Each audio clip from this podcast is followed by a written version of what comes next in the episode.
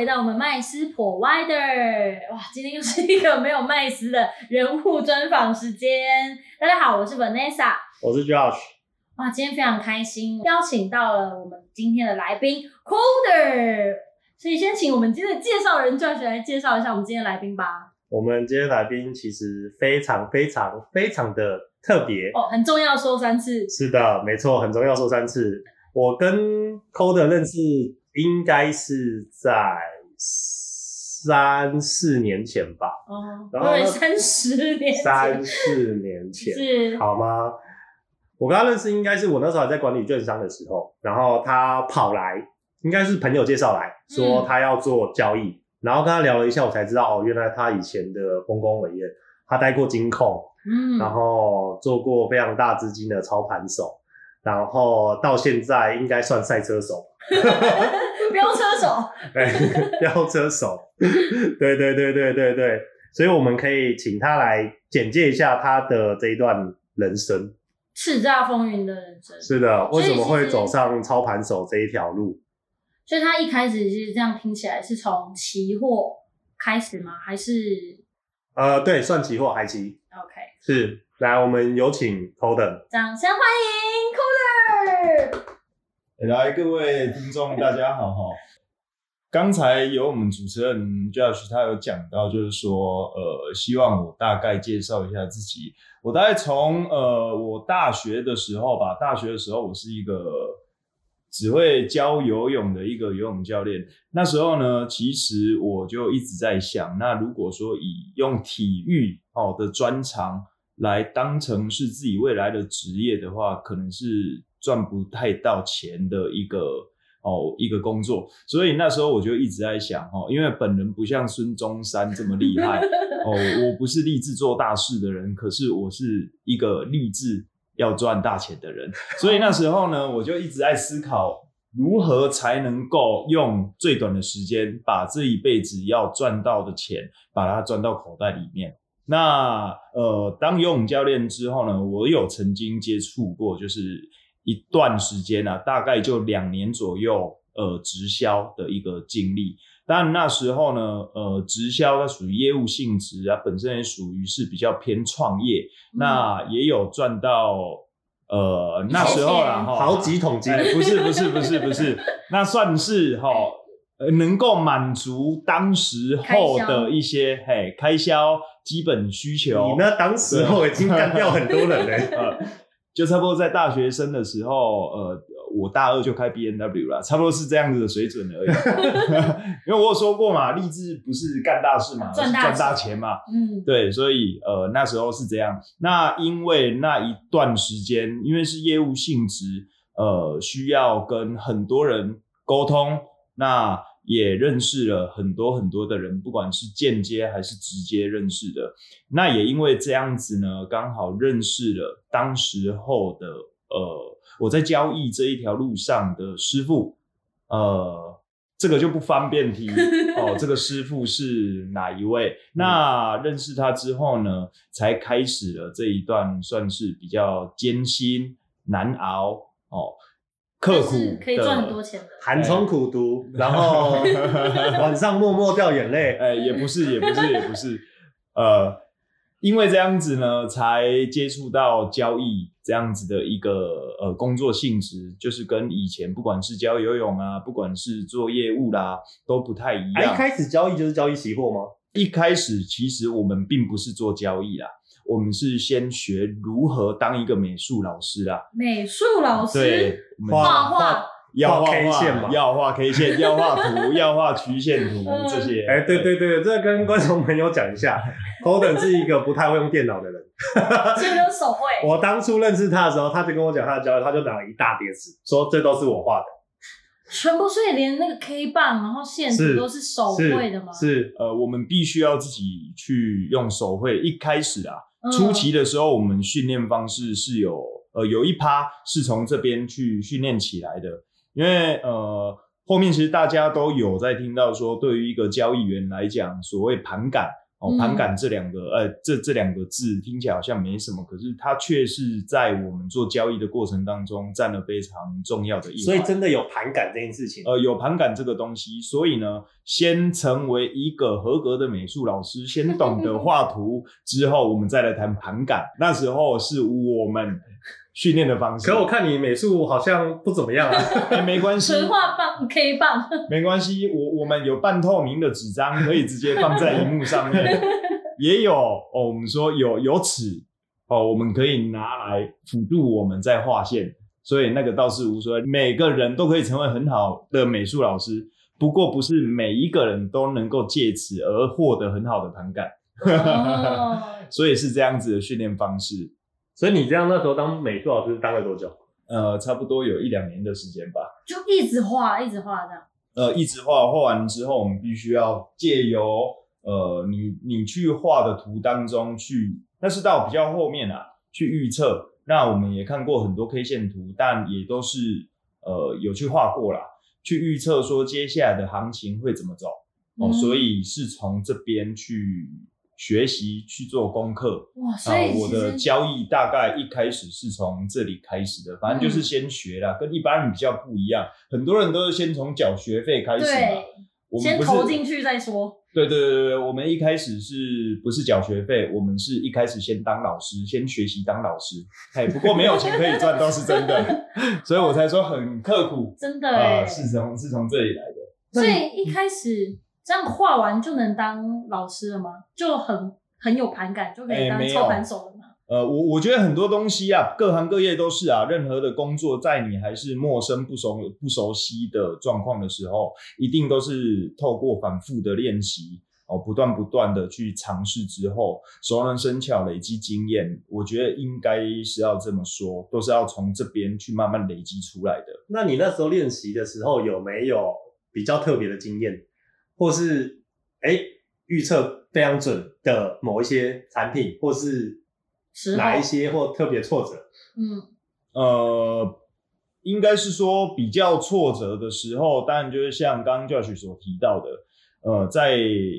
其实对于金融市场都是啊，讲好听一点，其实它叫一个投投资嘛。那其实说穿了，它的本质还是在投机啦，简称就是赌嘛。也就是说呢，我们虽然呃很能够很光冕冠冕堂皇的去讲说，我们今天是在投资某一个标的，某一个标的，我们今天在训练室训练哦，成为一个合格的交易员。那训练盘感，其实讲讲穿了，就是我们在训练手感，成为一个胜率比较高的赌徒啦。所以，所以那时候呢，遇到最大的困难呢，大概也就是说，呃，我们去预测哦接下来的行情走势，一开始当然精准度是比较没有那么高。那相对这一段时间呢，拖的学习的时间拖得越长呢，那对于我们来说，因为是没有几薪的工作嘛，也就是说，我们那时候是等同于是没有收入的，开始比较呃比较比较悲惨的部分苦的那一段呃对，就是在这边那所以所以那时候 B N W 还在吗？哎，那时候还在，还没卖掉，没有贷款，幸好保住了。那时候呃还有存一些呃存存一些钱呃吃老本。可是当时候你就想了，你大学的时候就已经是类似在做创业的动作了，为什么还是选择投资这条路？呃，应该这么说吧，从呃真正开始有算赚到钱啊，我我们别的不提，我们直接以收入作为平量的交嗯呃的的的基准来算的话，我大学的时候因为直销的工作，一个月差不多稳定都可以有六位数的收入啦。哦，那当时因为是直销是业务的性质，我们必须要不断不断的去跟很多人去做接触。那这些人呢，形形色色，你也不知道你会遇到哪一些人。当然，有人的地方一定就有问题嘛。那下线很多，相对问题也很多嘛。解决人的问题，其实解决到其实有一点呃心力交瘁，哦不是解决问题本身吗？不是解决是解决人呃很多问题 它是人产生的都对都是来自于人，所以解决问题本身，把那个人解决掉就好了。呃没有没有没有人解决掉，我现在也没有办法在这边 跟你们做节目。对，所以那个时候主要是因为对于呃，应该说对于人性的失望啊，看破红尘，所以呢，我决定不跟人做生意，我们来跟数字做生意。好、这个可能会比较单纯一点嗯，啊，所以那是这样子来的。后来，因为你说前面有一段当美术老师学习的那个阶段嘛，那后来是你们加入了公司吗？还是你的老师你们是成立了一个机构？呃，以以我们那时候的状况啊，哈，我那时候的师傅，哦，我那时候的师傅他本身呢是之前在台湾哦，我们说二零零八年的时候，那时候不是哦，全世界发生了蛮大的一个金融动荡嘛，对，那时候他就曾经帮一家在台湾很大的公司，也是上市公司，他本身也是里面的交易员，帮他们因为做空的关系，也赚了六十亿台币嗯哦、那时候是这样子。那在这之后呢，公司给他的分红因为太少，所以呢，在外面创了一个公司，并且投了一些资金入股到某一个金控的某一个部门。嗯那也是因为这样子，哦，他等于是离开了旧公司，出来创自己新的公司，并且入股到哦另外一家公司，那自己也有成立自己的交易室，嗯哦，那时候是这样子，所以我们那时候训练的地方，呃，等于是在我师傅的交易室里面，哦，去做这样子的一个培养。嗯，所以其实听起来是当初像刚刚教学一开始介绍嘛，就是有 coder 之前是进入像金控，所以后来是接触到这样子的训练完之后呢，就去做这样的工作嘛。呃，应该这么说，我师傅本身有入股在呃这个金控公司底下的某一个部门，因为他基本上如果以大型的金控公司，有很多都是呃公司去持股很多分公司，那下面的分公司的股东组成的成员，不见得全部都是原金控的这些董事会成员。对，那那时候就是呃。我师傅他在自己的公司呢，其实就接了很多，有一点类似于外包的概念，就是说有资金操作，反正你你有想要把钱变大的需求，那他可以外包出来，譬如说接一接接一些基金公司的呃资金啊，呃嗯接回来操作。是这样，所以如果严格来说，我后面待的公司呢，是等于是我师傅的这一间公司。不过呢，它在整个金控体制下面呢，算是体制外，可是是编制下的一个模式来做合作。嗯，因为嗯其实大家呃，听众朋友可能都会比较了解的呢，是我今天到银行去，我银行上面的产品，我买产品对，这样子的方式，比较少会接触到可能本身就是金控单位或者是一些经理人的业务。对，但其实大家都知道，经理人其实也有分业务性质的，跟像你说的数字类型的。如果说以业务性质的，大部分其实主要就是说，呃，偏向理专那一个区块啦。嗯那理专那个区块，基本上就是我待在哪一家公司，这一家公司以目前来看有哪一些我个人认为还不错商品，我来挑选出来，然后推荐给我这些客户。嗯嗯嗯。哦，这可能是 Vanessa 刚刚所说比较偏业务性质的部分，是可是我们的性质比较不一样。简单来说，我们性质我就讲回到刚刚所说，我们就是赌徒嘛，反正呢就是钱到我们手上，我们应该要在怎么样子的约束和广泛之内做合理的使用，然后把钱变大嗯啊、主要就是这那。金控大概会有什么约束？呃，譬如说我们在交易呢，基本上我举个例子，给你一千万美金好了，一千万美金，通常如果是直接操作金控公司或基金公司的资金，它不会让你亏损，可能超过十百分之十或者百分之五。哦，像这些对于一个交易员来讲，都是一个呃蛮怎么讲，蛮蛮要求的，呃，很很很要求，不管是对于自己的心理素质、啊，浮亏还是实亏？呃都有两两方面都会有约束，呃，这两方面都会有约束。就是他有给你一个额度，但这额度不能够浮亏或是实亏到多少，对对对就是终止合作。对，像现在坊间有很多自称操盘手的人啊，那其实他对于他们来讲，就是呃，常常都会听到有一些朋友哦，不管是自己做还是交给别人操作，都会有听到什么哦爆仓啊，嗯，哦什么追缴保证金啊之类，哦我被扣 margin 啊，营业员扣 margin 啊这件事情，其实对于我们来讲那是完全不合格的。简单来说，呃底子还没打好就把自己的资金或者客户的资金直接投入到这个市场，算是比较危险。所以他是赌徒啊。呃，我们也是赌徒，有技术跟没技术的差别。啊，不是运气好和运气差的赌徒啊。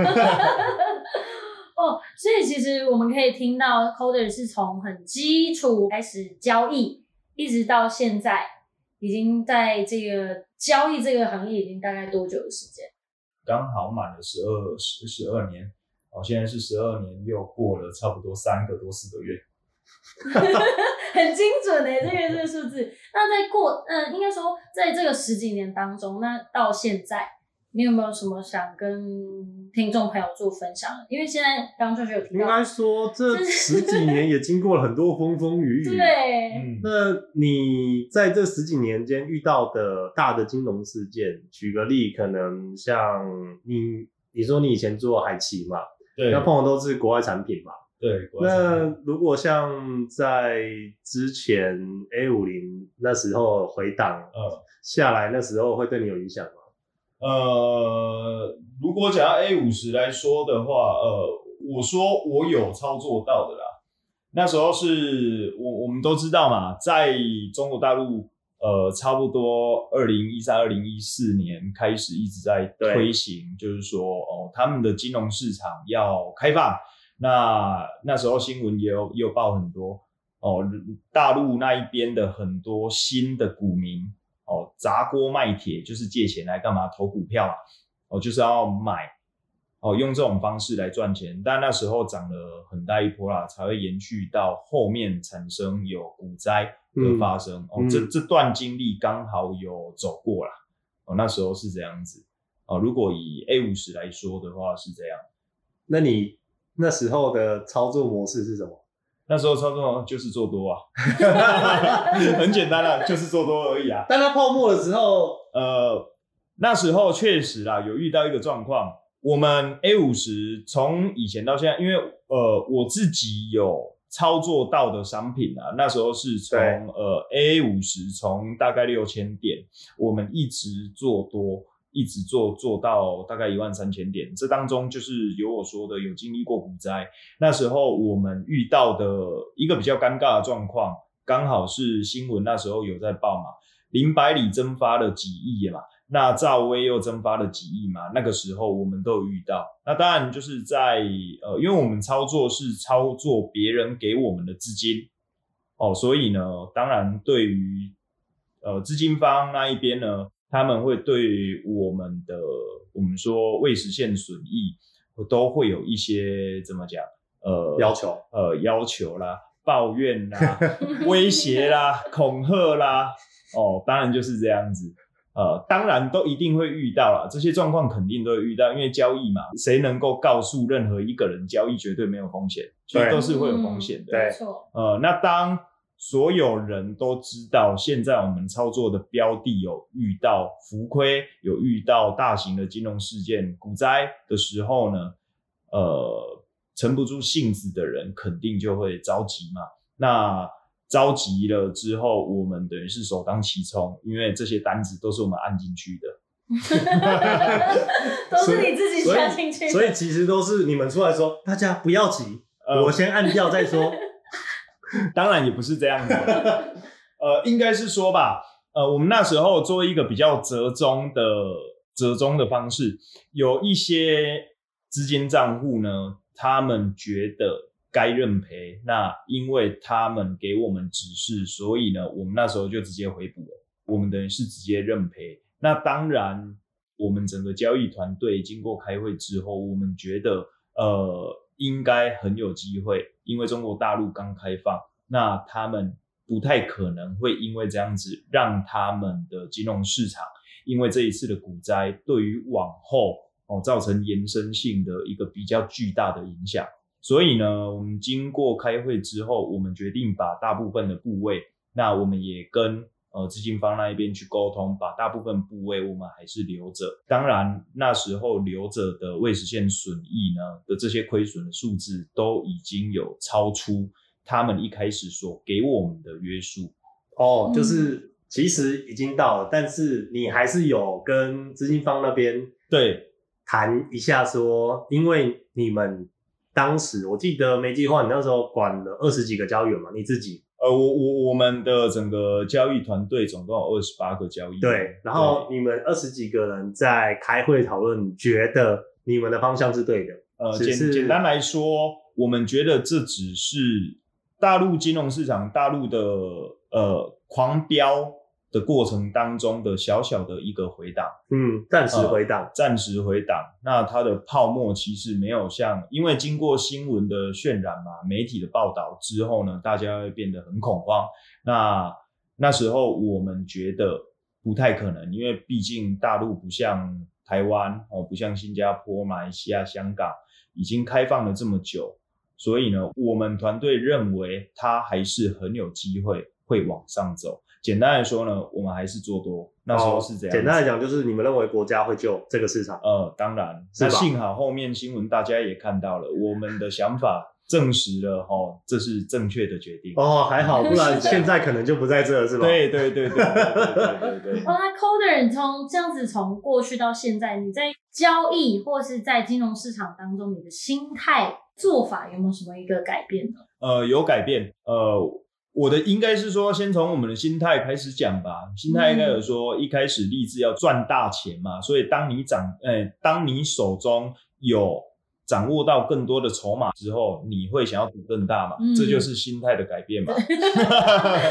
因为想要赚更多嘛，呃，永远都会有呃闲不足的一天嘛。对，对，所以心态改变就是随着你管理的资金部位越大呢，你希望的可以更大再更大。是。哦，所以是这样子，心态的改变是这样，因为我们的花费啦、开销当然也也一直在随啊，对变大。对对对对对对对，从 B N W 换成其他的，没有这个不一定啊。可是如果以心态来讲，确实会这样，因为对于我们来说，呃，很多人应该都有听过一句话，对于一个交易员来讲，我们看的已经不是金额，我们看的那些数字已经都看到麻痹了。嗯，啊，确实是这样子啊。因为操作不是自己的钱，反正输了不会痛嘛。没 没有啦，当然这当然是玩笑话啦。但 你在这样的操作这一段的过程中，你有没有想过要放弃？当然啦、当然有想过放弃啊，因为我们等于是跟资金方那一边，我没有领薪水，相对我不用上班打卡，也就是说呢，呃，我们必须要帮资金方这一边有获利，获利之后呢，才有我们的提成会产生。那当然，因为中华民国万万岁嘛，这当中有非常非常多的呃，我说我们辛辛苦苦操作出来的利润呢，也被剥削掉，也也被万万岁了，呃，也被万万岁了。哦，那我记得啦，你那时候有一段时间认识我的时候啦，呃是因为你那时候就没做操盘手了嘛？呃，应该是说那时候管理资金的部位没有那么大哦。那当然也是因为变成资金方嘛，哎因为赚的钱够了嘛，也变成别人的资金方嘛。没有没有没有，没有因为那时候曾经有一段是去呃离开了台湾，那都在香港以及中国大陆地区比较多，所以呢，当然相对台湾这一边的呃操作这方面的业务呢，但就是把它放掉，因为呃二零一四年中国大陆开放呃阳光私募基金，那时候我们就有进入了这个市场。哦，主要是这样子，不是我自己变资金帮啊 你变成其他项目的资金方嘛？呃，也可以这么说啦，哎、这段要不要提一下？也可以提一下。这个主要就是遇人不熟，然后就算认识十年、十几年的好朋友，他也不见得是真正的好朋友，因为还是有可能，当金额比较大的时候，他抵抗不了这个诱惑力的时候，他也是有可能会卷你的款。所以没有买不到的价格，只有买不到的金额嘛。呃，我觉得最难买的是人性啊，人性，嗯，但他买到了，呃，我买到了，是我买到了，他赌对了，认识我真好。所以又才回来在老本行。对，呃，因为我觉得我这个人就是什么事情我都不会，也都干不太好。那所以呢，啊，会的东西也不多，基本上可能只剩下交易，因为它毕竟时间也比较久啊，沉浸在这一个项目里面的时间也比较久，所以呢，还是。受完伤之后，我们还是投入交易的怀抱啦。受完伤之后，还是一条好汉。呃，没错没错，投投投资投资不懂的产业，投资失败之后，还是回来还是回来自己比较擅长的，看得到摸得到，自己在管理，自己在掌控，总比。把钱拿去给别人，看不到摸不到，也不知道在搞什么，不太清楚流程还要好。所以呢，在这里也顺便建议以及呼吁呢，所有的听众朋友，不要因为好朋友找你投资，那你就全然相信，把钱都交付给他，这还是会有风险的。就算他给你拍胸脯挂保证，还是会有风险。哎，那 Coden，你现在目前呢？目前的公司还是工作？对。现在的工作差不多就是正职的赛车手啦，业余的交易员啦。因为我觉得，呃，其实对于一个交易员有在真正在第一线在做交易的一个交易员来讲，其实那个呃压力是非常大的。对。哦，尤其你操作的金额大，呃，你操作金额大，你知道有几百个家庭必须要看着你。哦，看着你，他们才能够继续维持、维系下去他们的经济。所以呢，其实我们很多交易员都必须要找到一个很好舒压、嗯，平衡自己的对的一个方式。呃，因为有时候我们一看盘看下去，可能就是没日没夜啊。呃，没日没夜，因为你会觉得呃时间会过得哎，对，因为我很常跟 c o d e n 在讲话的时候都是半夜。而且很无聊，可是我说真的，大部分的时间虽然眼睛是盯着荧幕，不过头脑里面也一直在想着，呃，接下来的策略要怎么走，主要是这样子。所以我觉得，如果说对于交易有兴趣的听众朋友，我建议，呃，一定要先找到你真的有兴趣再来。那你如果真正踏入交易了，你必须一定要找到一个非常好。对你来说可以放松，可以舒压，让脑袋里面先脱脱离交易的所有东西，脱离出来，跳脱出来之后，我觉得脑袋会变得比较清晰一点。所以那时候选择了极限运动。哇，今天真的是非常开心。我们今天邀请到 c o d e r 来跟我们分享他的叱咤风云的期货人生，所以大家这个这一集里面有非常多的重点哦，大家一定要细细的去品味这些重点，而且也要注意好朋友有可能会倒你钱。是，所以呢，大家一定要记得，如果你想要当一个好的交易员，自己也要平衡自己的心理状态跟身体状况。那今天非常开心，再次感谢我们今天来宾 Coder。那我们今天节目就到这边结束喽，谢谢大家，谢谢大家，拜拜。